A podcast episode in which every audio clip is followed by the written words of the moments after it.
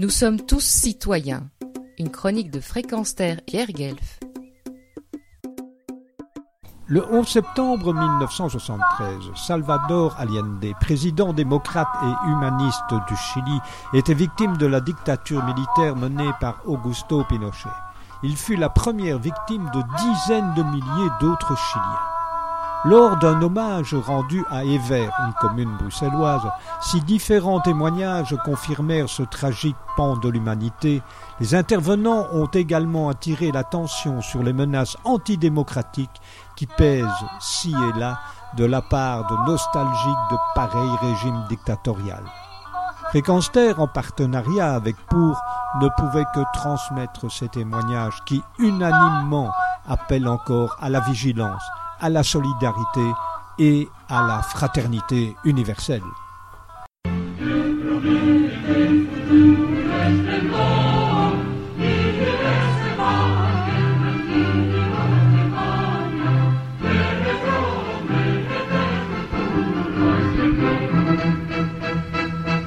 Comme le rappelle Isabelle Allende, ce jour-là, les ouvriers, les femmes et les jeunes sautaient de joie dans les rues pour accueillir leur président et le gouvernement de l'espoir. Dès les premiers jours, les paysans, les ouvriers et les étudiants s'intégrèrent à la vie politique et économique du pays. La révolution en démocratie était en marche et laissait une place à tout un chacun. C'était le gouvernement de Salvador Allende. Les écoles primaires et secondaires se sont vues débordées par le flux d'élèves. Leur nombre fut multiplié par six. L'école, elle, s'est rapproché des enfants, qui, n'ayant plus besoin de parcourir de longs kilomètres à pied le ventre vide, n'avaient plus cette sensation d'être en marche, privés des droits et du savoir. Des avantages furent accordés aux travailleurs qui voulaient commencer ou reprendre des études supérieures. Le développement et la promotion de la culture, sous toutes ses formes, étaient stimulés. L'école, la connaissance et la culture étaient devenus des droits inaliénables. Mais ces acquis stimulaient la frayeur de la droite, pour qui l'ignorance du peuple est la base de sa domination et le maintien de ses privilèges. Il fallait donc arrêter ce gouvernement populaire et elle s'en donna tous les moyens.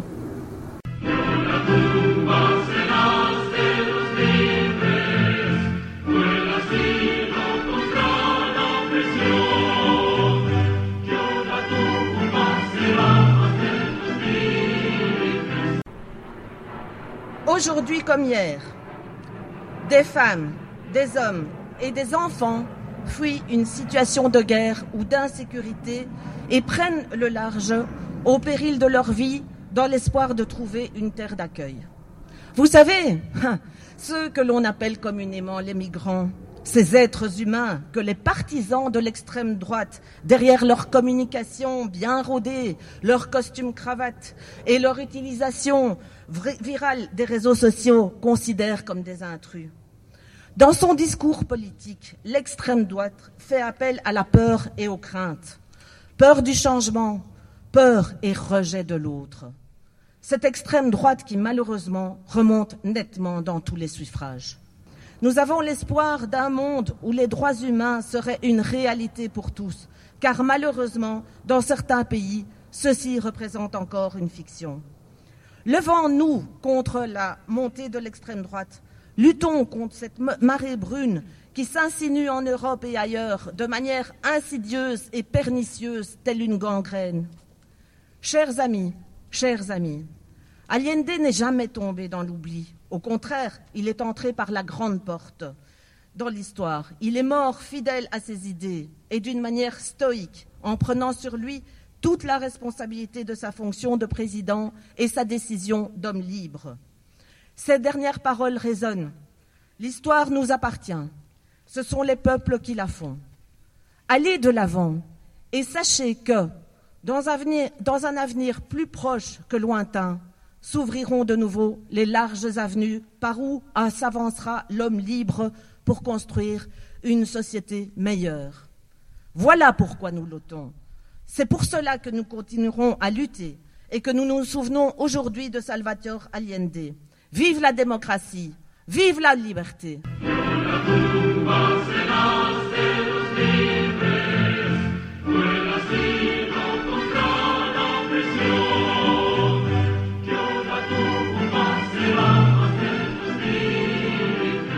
bienvenidos aquí como todos los viajeros extranjeros.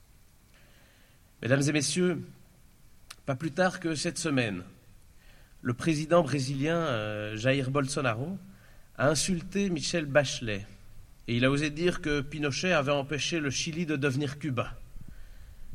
Ces mots datent de 2019. Pourtant, déjà en 1971, on faisait le même procès à Salvador Allende. Et l'homme à la moustache avait gentiment répondu très clairement que la situation des deux pays n'était pas euh, comparable. Il a rappelé une chose fondamentale. Le Cuba de Batista était une dictature, sans élection. Alors que lui, au Chili, avant d'être élu président d'une nouvelle majorité, il a pu être élu à multiples reprises au Sénat de son pays. Le Chili d'Allende n'était pas le bordel des Golden Boys américains. Il n'était pas gangréné par la mafia. C'était une démocratie. Et avec ses imperfections, car c'est au fond un travail qu'il faudra toujours continuer à remettre en marche.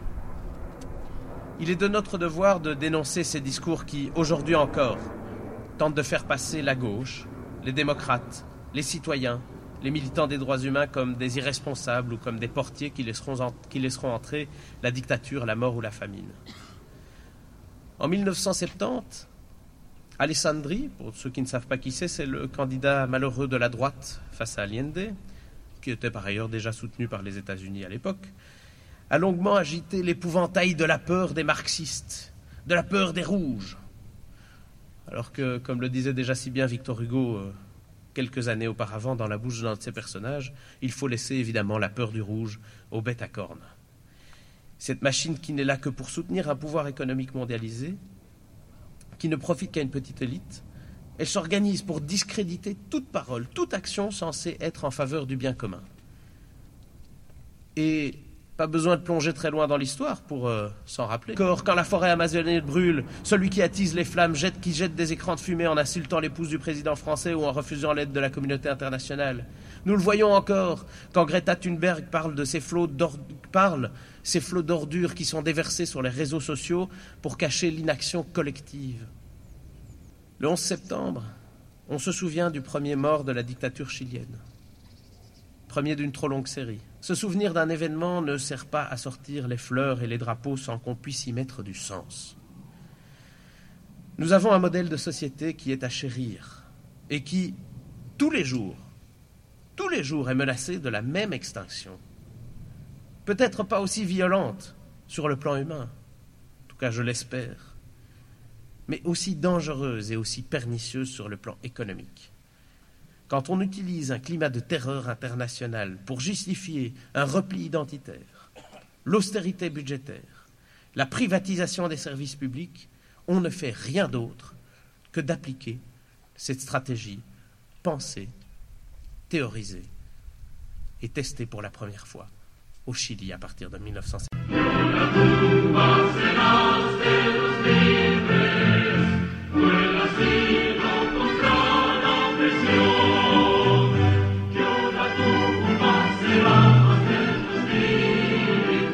Chers amis, chers camarades, queridos compañeros compañeras, chaque année vous êtes là à nous accompagner pour rendre hommage à Salvador Allende. Malgré qu'il est de plus en plus difficile de rendre honneur à sa mémoire dans le contexte politique actuel. Salvador Allende nous a donné l'espoir d'un monde meilleur. Il s'est employé à détruire les barrières posées par la société capitaliste qui isolait les pauvres des riches. Il nous a encouragés à franchir les murs et nous a appris à apprécier la liberté, la solidarité, le partage. Les 40 mesures de son programme ont permis de commencer la construction d'une société plus égalitaire. Au bout de ces mille jours de gouvernement, alors que les avions bombardent le palais présidentiel, il nous lègue son dernier discours et donne sa vie en défendant la démocratie. Son exemple a laissé le monde sans voix. Nous sommes malheureusement dans un contexte où des citoyens élisent comme représentants un Donald Trump, un Bolsonaro, un Salvini ou un Théo Franken. Ces derniers étant encore il y a quelques mois notre secrétaire d'État à l'asile et à l'immigration. Des gens qui ont tous en commun la haine viscérale contre le peuple de gauche et les progressistes. Des gens prêts à faire couler les bateaux des immigrés au lieu de leur tendre la main. Des gens qui pensent que la communauté LGTB représente la déviance. Des gens qui préfèrent voir la femme reléguée au foyer. Des gens qui pensent aussi que l'urgence climatique fait partie des fake news. Nous avons tendance à penser que nous avons échoué une seconde fois. Je vous invite à lire nos poètes tels que Pablo Neruda qui écrivait dans les Odes al sencillo Arrête de souffrir, viens avec moi. Nous allons gagner. Même si tu ne crois pas, nous allons gagner. Montre que, oui, les idéaux que nous a légués notre président sont toujours d'actualité et que nous devons, sans relâche, nous efforcer à les transmettre et revigorer.